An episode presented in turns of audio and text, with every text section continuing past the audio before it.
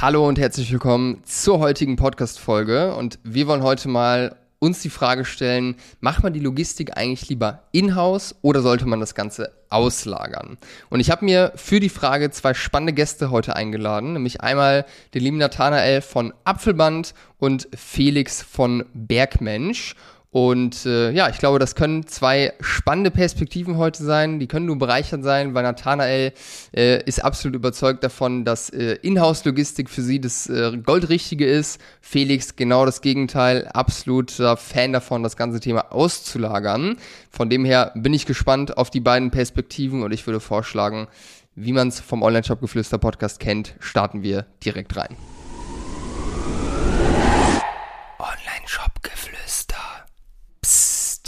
Felix, sehr schön, dass du uns heute hier mal ein bisschen äh, von euren Erfahrungen, was das Thema Logistik äh, angeht, äh, teilen möchtest. Erstmal ganz direkt gefragt, bist du eher Team Logistik in-house oder Logistik auslagern? Wie macht ihr es heutzutage bei Bergmensch? Servus Behrend, ja schön, dass ich da sein darf. Ähm, ich bin ganz klar Team Outsourcen, wobei es auch Sinn machen kann, äh, das Ganze in-house zu machen. Das kommt auch immer extrem auf die Produktpalette an. Mhm. Wie habt ihr das in der Vergangenheit gemacht? Ich meine, ihr seid ja jetzt mittlerweile auf einem ganz guten Scale unterwegs. Hattet ihr das Thema auch schon mal in-house? Wie viele Logistiker hattet ihr, wenn ihr da jetzt schon ein paar Partner durch habt? Hol uns da mal ein bisschen in die Geschichte vielleicht mit. Also wir hatten das Ganze noch nie in-house, weil wir haben ja mit Print on Demand gestartet damals, also ähm, Druck auf Bestellung und dann wurde es direkt versendet und haben dann mit unserem Print on Demand Partner äh, gemeinsam eine Logistik aufgebaut, beziehungsweise er auch für uns.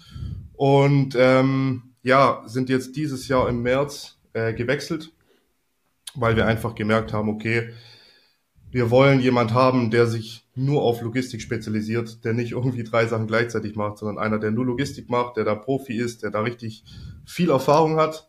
Und ähm, dann haben wir einen Logistiker gefunden, der so eine richtig hässliche, sorry, dass ich sag, äh, Website hatte und aber sehr groß und erfolgreich ist. Und das ist für mich immer ein gutes Zeichen, weil das zeigt eigentlich immer, okay, die müssen wirklich was richtig machen. Da ist nicht nur mehr Schein als Sein. Ja. Und ja, sind bisher sehr zufrieden. Wir haben jetzt äh, bis 11 Uhr Same-Day-Versand. Also wenn ein Kunde bis 11 Uhr bestellt, geht's am gleichen Tag raus. Und wir merken es auch bei Trustpilot, bei unseren Bewertungen. Mega positiv im Support. Die Tickets haben sich halbiert. Also ähm, es hat sich auf jeden Fall gelohnt. Geil. Was war vorher der Hauptgrund äh, für die ganzen Tickets, dass Bestellung zu lang gedauert hat? Ja, oder? Wo ist meine Bestellung? Wo ist meine ja. Bestellung? Falsches Produkt erhalten, ähm, lauter solche ja. Geschichten. Ja, okay, krass.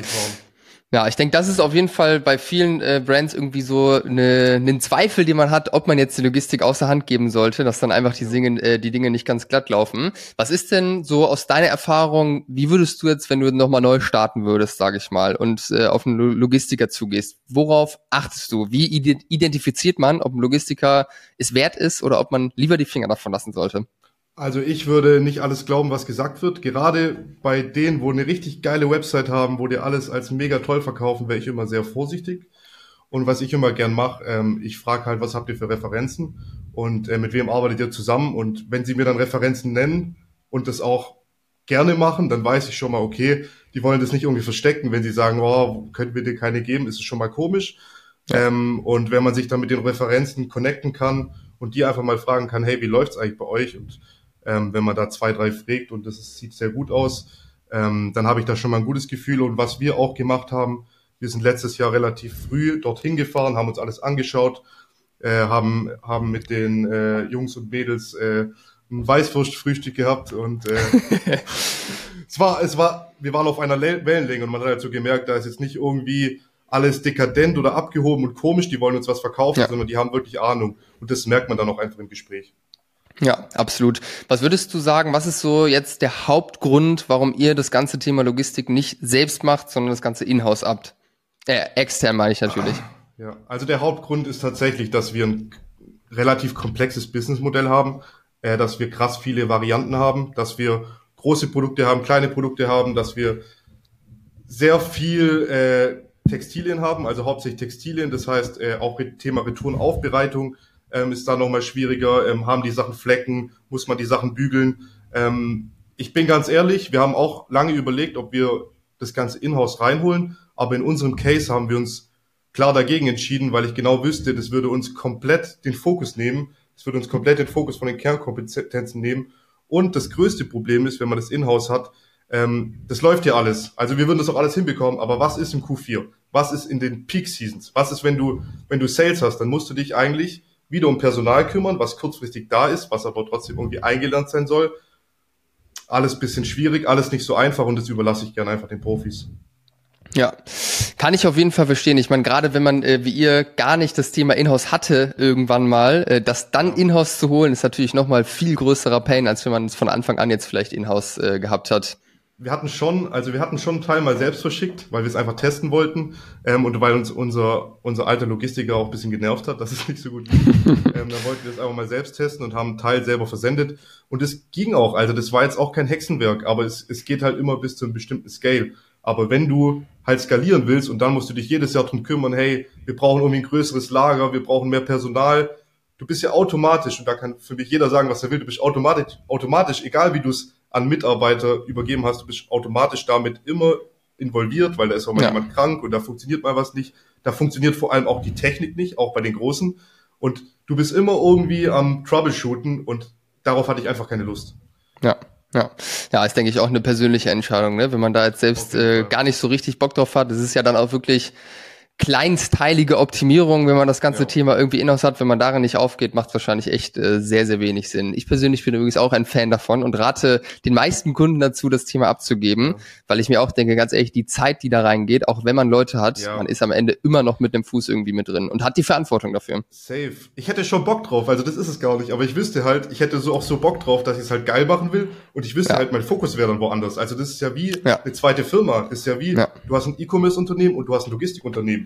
Du hast ja. dann auf einmal zwei Unternehmen und die sollen ja. beide laufen und beide hängen voneinander ab. Und wenn deine Logistik äh, nicht funktioniert, weil du da einfach erst Erfahrung sammeln musst, dann verkackt dein E-Commerce. Also es ja. macht für mich persönlich, für unseren Case wenig Sinn, aber es gibt Leute, ähm, die zum Beispiel kleine Produkte haben, wo es einfach Sinn macht, die einfach Retourenabwicklung haben. Ja. Ähm, da kann sowas durchaus Sinn machen. Und es hat ja auch Vorteile, es hat ja nicht nur Nachteile. Es hat den Vorteil, du kannst immer ins Lager gehen, du kannst komplett Content produzieren, ähm, wie du deine eigenen Sachen verschickst. Du kannst schnell, flexibel Flyer beilegen.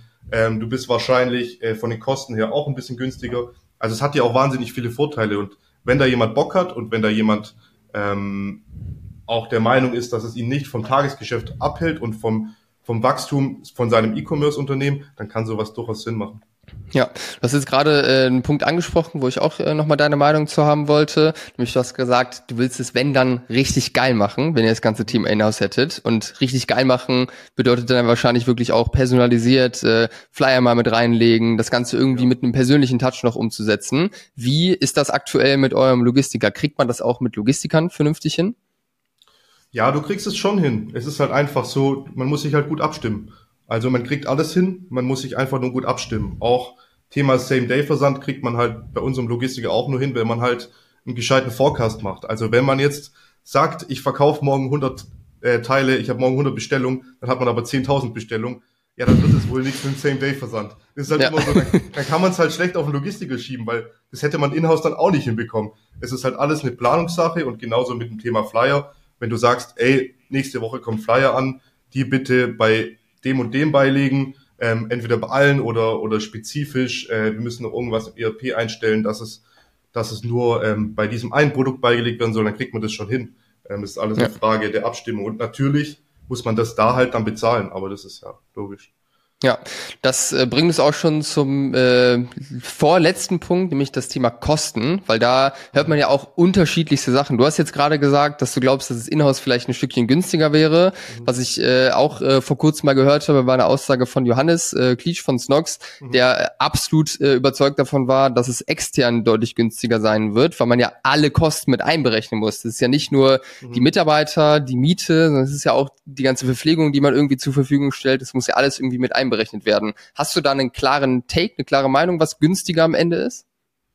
Oder in welchem Fall? Ich glaube tatsächlich, Johannes hat mal gesagt, dass, äh, dass es tatsächlich äh, in-house deutlich teurer war und deshalb ist genau, das meine ich. Ja, genau. Ja, ja also das, ich glaube, das kann man nicht pauschalisieren. Das kommt halt äh, darauf an, wie gut man, wie gut man arbeitet, wie gut man wirtschaftet, wie gut man seine Mitarbeiter einsetzt, wie effizient man ist hat auch was mit dem Standort zu tun. Wenn du jetzt zum Beispiel an der tschechischen Grenze bist, da dein Lager hast, Mitarbeiter aus Tschechien rüberholst. Also ich glaube, pauschal kann man das nicht sagen.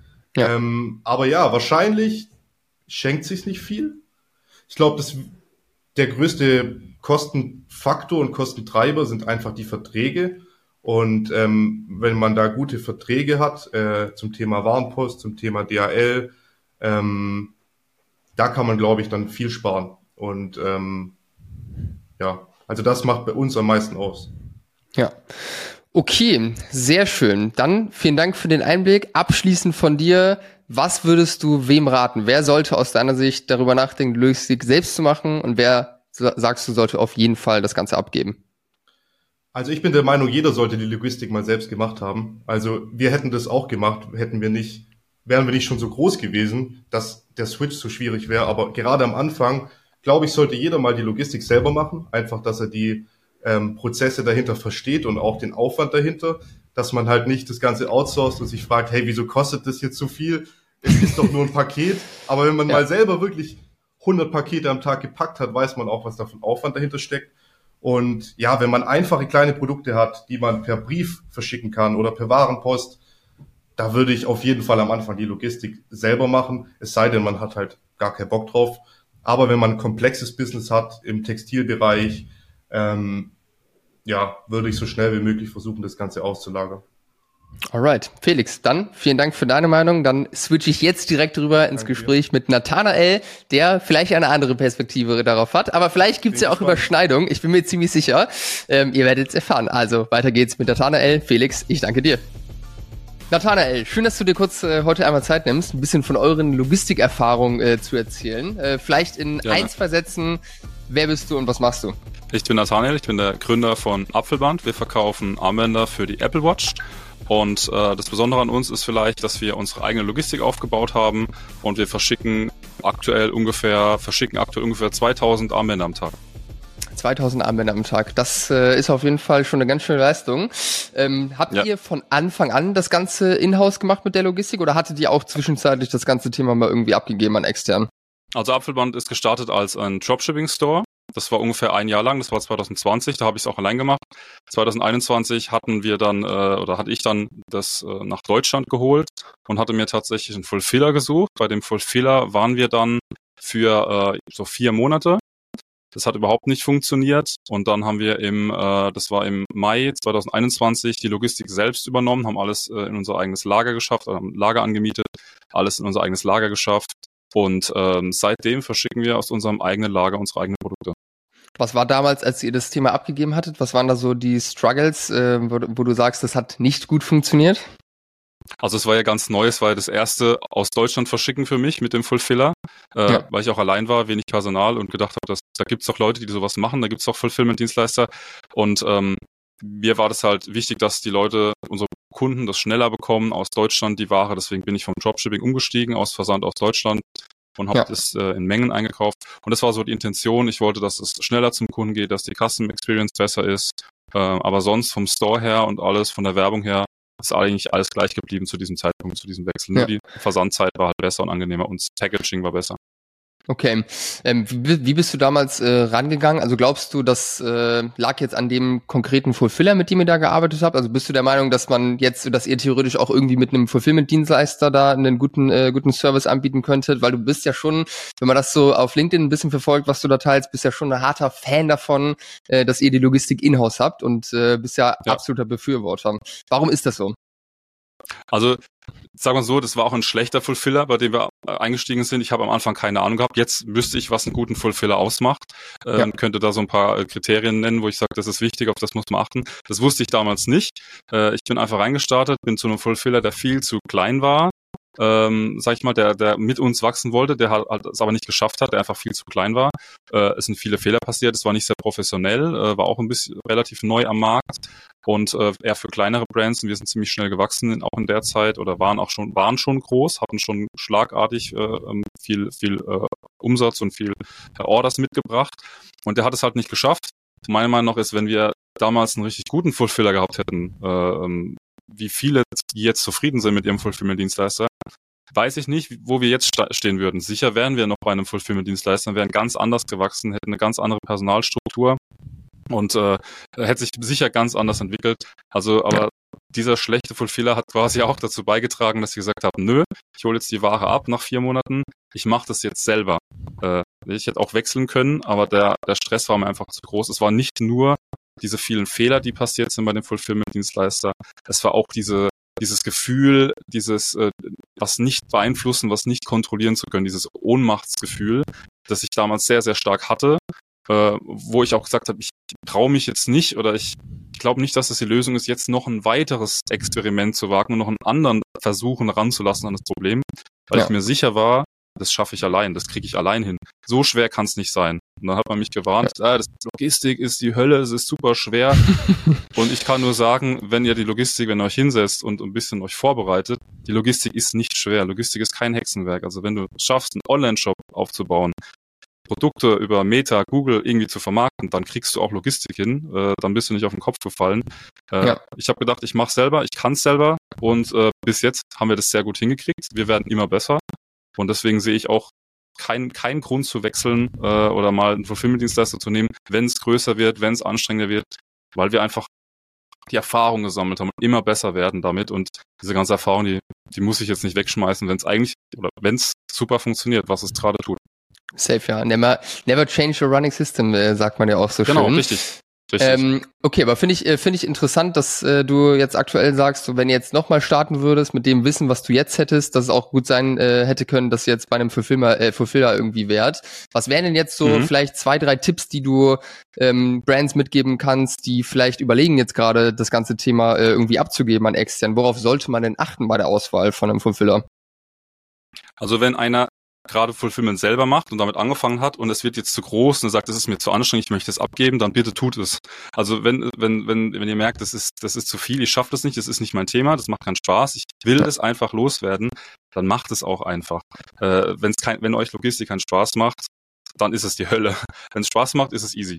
So. Ja. Das heißt, ich würde auch darauf achten, nicht, nicht den, den den schönsten zu nehmen, mit der schönsten Website, der äh, über, den ihr überall auf LinkedIn seht, die ein super Sales-Team haben, äh, würde ich würde ich nicht einfach den den nehmen, der die schönste Software hat und sowas. Das muss nicht immer das muss nicht immer der Beste sein, der der das am besten macht. Ich würde mich umhören bei anderen Brands, die ähnliche Produkte haben, ähnliche Größe, ähnliches Sortiment, ne, ähnliche Verpackungen äh, von der also von der Versandverpackung her, Paket, Bahnpost, ähnliche Brands suchen, die Gründer oder die Logistikmanager äh, oder die Operations Manager kontaktieren und die fragen, hey, wel mit welchem, ihr arbeitet doch mit einem Fulfiller, welcher Fulfiller ist das? Wo sitzt der in Deutschland? Muss nicht, muss auch nicht in der Nähe sein. Wo sitzt der in Deutschland? Habt ihr gute Erfahrungen? Habt ihr schlechte Erfahrungen? Was macht er gut, was macht er schlecht? Ne? Sind die Sachen, die er schlecht macht, vielleicht gar nicht so wichtig für uns? Sind die Sachen, die er gut macht, vielleicht super wichtig für uns?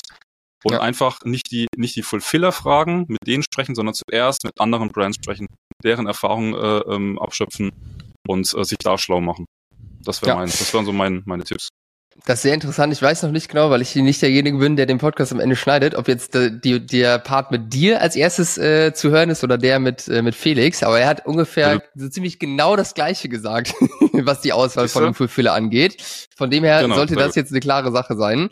Ähm, ja, macht aber auch total Sinn. Ne? Also das ist ja auch nicht nur bei Fulfillern so, sondern auch bei Agenturen, Beratungen macht es ja total Sinn, einfach mal mit Kunden ja, zu sprechen, die die irgendwie schon hatten, weil äh, ja, selbst äh, über sich spricht man natürlich am besten. Von dem her ist eine dritte Meinung auf jeden Fall immer gut. Natürlich. Ähm, okay, interessant. Was würdest du denn sagen jetzt in eurer Situation? Ihr macht's ja in-house. Was sind denn die großen mhm. Vorteile, die ihr jetzt äh, gegenüber Brands habt, die das Ganze nicht in-house selbst machen? Also, wie ich gesagt habe, dieses Ohnmachtsgefühl, das habe ich seit dem Tag nicht mehr. Ich, äh, ähm, ich kann jederzeit eingreifen, auch persönlich und auch weil unser Büro und unsere Logistik direkt äh, in einem Gebäude sind, also nicht über die Straße oder nicht auf der anderen Seite der Stadt, sondern es ist direkt, ich kann hier rauslaufen, bin in der Logistik. Das heißt, wenn irgendwelche Fehler passieren, wenn irgendwas schief läuft, wenn irgendwas falsch ankommt, wenn irgendwas falsch gelabelt ist, äh, kann ich rausgehen, kann direkt mit einem Lageristen sprechen, kann den Operation oder Logistikmanager zuholen und kann sagen, wie lösen wir das Problem jetzt am schnellsten, ohne dass wir das Produkt jetzt out of stock nehmen müssen, wie kriegen wir das jetzt so schnell geändert, bevor die nächsten Bestellungen rausgehen. Sowas äh, beim Fulfiller.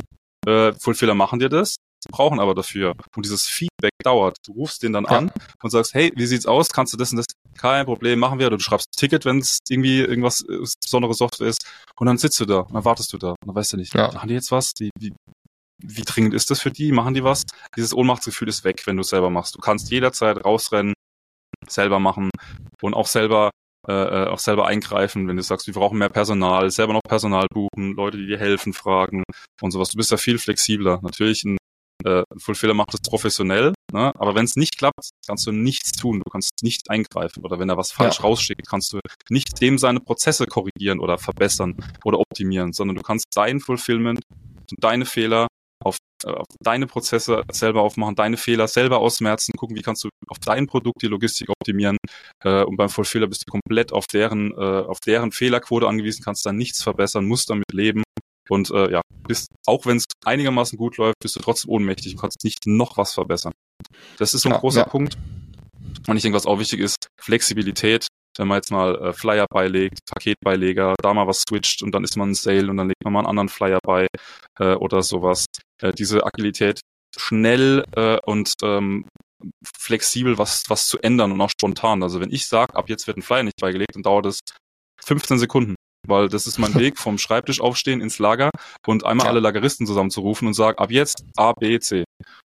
Dann ist es erledigt. Und kein Anruf, kein Warten. Also super flexibel. Und das, das ja. liebe ich an der eigenen Logistik. Man kann es optimieren und äh, man kann es kontrollieren. Macht ihr auch viel Content äh, irgendwie? Nutzt ihr das Lager auch dafür? Ja. Sieht man ja auch bei vielen Brands irgendwie. Ist ja auch dann ein krasser Richtig. Vorteil oder kann ja auch mega Hebel sein. Das stimmt. Ich sehe Brands auf TikTok, äh, große Brands, die ihr Logistik outgesourced haben und die die sitzen da im Büro rum, die, die bohren in der Nase, die wissen nicht, was sie machen sollen. Äh, wenn wir Bock haben, irgendwie Content zu drehen, wir, äh, wir gehen raus, äh, wir drehen Content mit den Lageristen. Bei uns war jeder Lagerist schon mal irgendwo auf dem Video, auf TikTok, auf, auf Instagram oder so. Äh, jeder Lagerist hat Bock mitzumachen und äh, wir drehen Content im Lager, wir drehen, wie wir, wie wir Sachen verpacken. Ähm, früher hat man das öfter, wird auch wieder kommen. Livestreams aus dem Lager, wie wir Pakete verpacken und sowas. Also ja. äh, das ist super interessant für die Leute, die das, die das dann sehen können. Hey, hier wird mein Produkt wirklich äh, äh, verwaltet, wird verschickt und sowas. Das sind Leute, die das machen, die sehen die Gesichter dazu. Äh, ist auch super für Content, das alles selber zu machen. Du wirst nie ja. out of Content gehen, wenn du ein eigenes Lager hast, weil da passiert immer irgendwas. Ja, safe. Und man hat halt immer das Produkt da, mit dem man dann äh, schön spielen kann. Ne? Ist natürlich äh, verlockend ja, äh, fürs Content Marketing. Genau. Okay. Ich, hab, ich, hab, ich kann Produktverpackung nehmen, ich kann das Produkt, ich kann das Produkt nehmen, ich kann äh, ähm, ähm damit Quatsch machen, ich kann äh, ja, ich habe ich muss nie immer Muster von meinem Fulfiller äh, nachbestellen, weil meine jetzt irgendwie ja. äh, abgenutzt sind für Fotos oder irgendwas. Ich habe einfach alles da, ich kann einfach rausgehen, kann es holen. Auch wenn ich mal was vergessen habe, spontan, gehe ich einfach raus, such's mir aus, hol's mir ins Büro, fertig. Ja, ja, entspannt. Und ähm, was würdest du sagen, gab es irgendwelche Herausforderungen jetzt äh, oder gibt es aktuell auch irgendwelche Herausforderungen, wo sagst du, da wärst du sehr dankbar, wenn du dieses Problem nicht mehr hättest, wenn du dir jetzt vorstellst, dass ihr die Logistik nicht mehr in-house hättet? Wie meinst du jetzt, dass ich jetzt aktuell gerne nicht mehr hätte mit der Inhouse-Logistik? Oder? Genau, also ob es irgendwelche, irgendwelche Struggles gibt, die dich einfach abfangen. Also wenn ich mir vorstelle, ähm, eine eigene Logistik zu haben, dann denke ich mir, das ist schon irgendwie eine Klette, die am Bein hängt. Man muss sich drum kümmern, ja. man muss das Personal führen. Äh, von dem her hat es ja auch irgendwo vielleicht eine Schattenseite, sage ich mal. Ja, richtig. Also du musst Bock drauf haben. Du hast natürlich, wie du gesagt hast, das Personal. Äh, ein, ein Drittel unserer Angestellten sind äh, Lageristen. So, mit denen musst du natürlich auch ganz normal äh, Personalgespräche führen, ne? mit denen, die, da kümmerst du dich drum, die, die, sind, die, die haben ganz normalen, äh, ganz normalen Onboarding-Prozess, das dauert natürlich alles. Ähm, und äh, ja, die sind halt Teil des Teams und die, die Teamkultur, die beinhaltet sowohl Leute, die im Büro sitzen, als auch Leute, die den ganzen Tag im Lager arbeiten. Und wir haben aktuell in unserem Standort, wir haben eine, eine Kaffeeküche, wir haben einen Pausenraum, wir sind alle zusammen. Also da gibt's da gibt's äh, keine Zweiklassengesellschaft. Ähm, das heißt, wir sind immer alle zusammen, das ist eine Kultur und du musst halt viele Leute, du hast halt eine größere Belegschaft ähm, und das ist halt auch viel Aufwand, äh, personeller Aufwand, die ganz, die alle zu betreuen. Und natürlich die ganzen ja. Prozesse, die wollen optimiert werden. Man kann zwar, man kann Leute dafür einstellen, aber ich bin jetzt immer noch ziemlich tief mit drin, äh, Logistikprozesse zu optimieren, wenn irgendwelche Fehler passieren, wie kann man irgendwas beschleunigen, wie kann man die Lageristen motivieren, dass die, dass es nicht langweilig wird. Das gehört halt alles dazu, das ist ein Haufen Arbeit. Ähm, ja. Also wenn du keinen Bock drauf hast, dann würde ich es auch keinem empfehlen, weil dann macht es keinen Spaß. Dann ist es wirklich, wie du gesagt hast, nur eine Klette und lästig und, äh, und, und macht einen Ja, safe. Du hast gerade am, am, am Anfang schon einmal gesagt, dass man einfach auch so der Typ dafür sein muss. Und ich glaube, Logistik ja. äh, aufzubauen, wenn man irgendwie eher so der nach vorne, High-Level, äh, Weitdenken, äh, Ideentyp, sage ich mal, ist, halt schwierig, weil man braucht halt irgendwo diese Detailverliebtheit, äh, weil da kommt es halt irgendwie auf äh, jede Minute beziehungsweise jede Sekunde und jeden Cent irgendwie an, um das Ganze dann auch irgendwie mhm. ähm, vernünftig äh, von den Kosten her hinzubekommen. Da wären wir auch schon beim ja. nächsten äh, und auch beim, äh, beim letzten Punkt, nämlich den Kosten, weil da gibt's ja auch äh, voll viele verschiedene Meinungen, ähm, dass äh, ja, dass jetzt das eine oder das andere deutlich günstiger ist. Was ist da deine Meinung und deine Erf Erfahrung dazu? Also wenn ich alle Kosten zusammenrechne, wenn ich die, äh, die Gehälter und die äh, Sozialversicherungsbeiträge der Lageristen dazu nehme, wirklich alles, wenn ich die Miete, den Strom fürs Büro, äh, also wirklich alles zusammenrechne und dann runterrechne, was kostet es mich jetzt pro Paket, das ich rausschicke im Monat oder pro, pro Bestellung, ähm, dann sind die Kosten geringer als bei den meisten Fulfillment-Dienstleistern. Das ist natürlich klar, weil die haben dieselben Kosten mit demselben Personal, mit denselben Miete, mit ja. demselben Strom und wollen noch was verdienen. So, deswegen. Ja.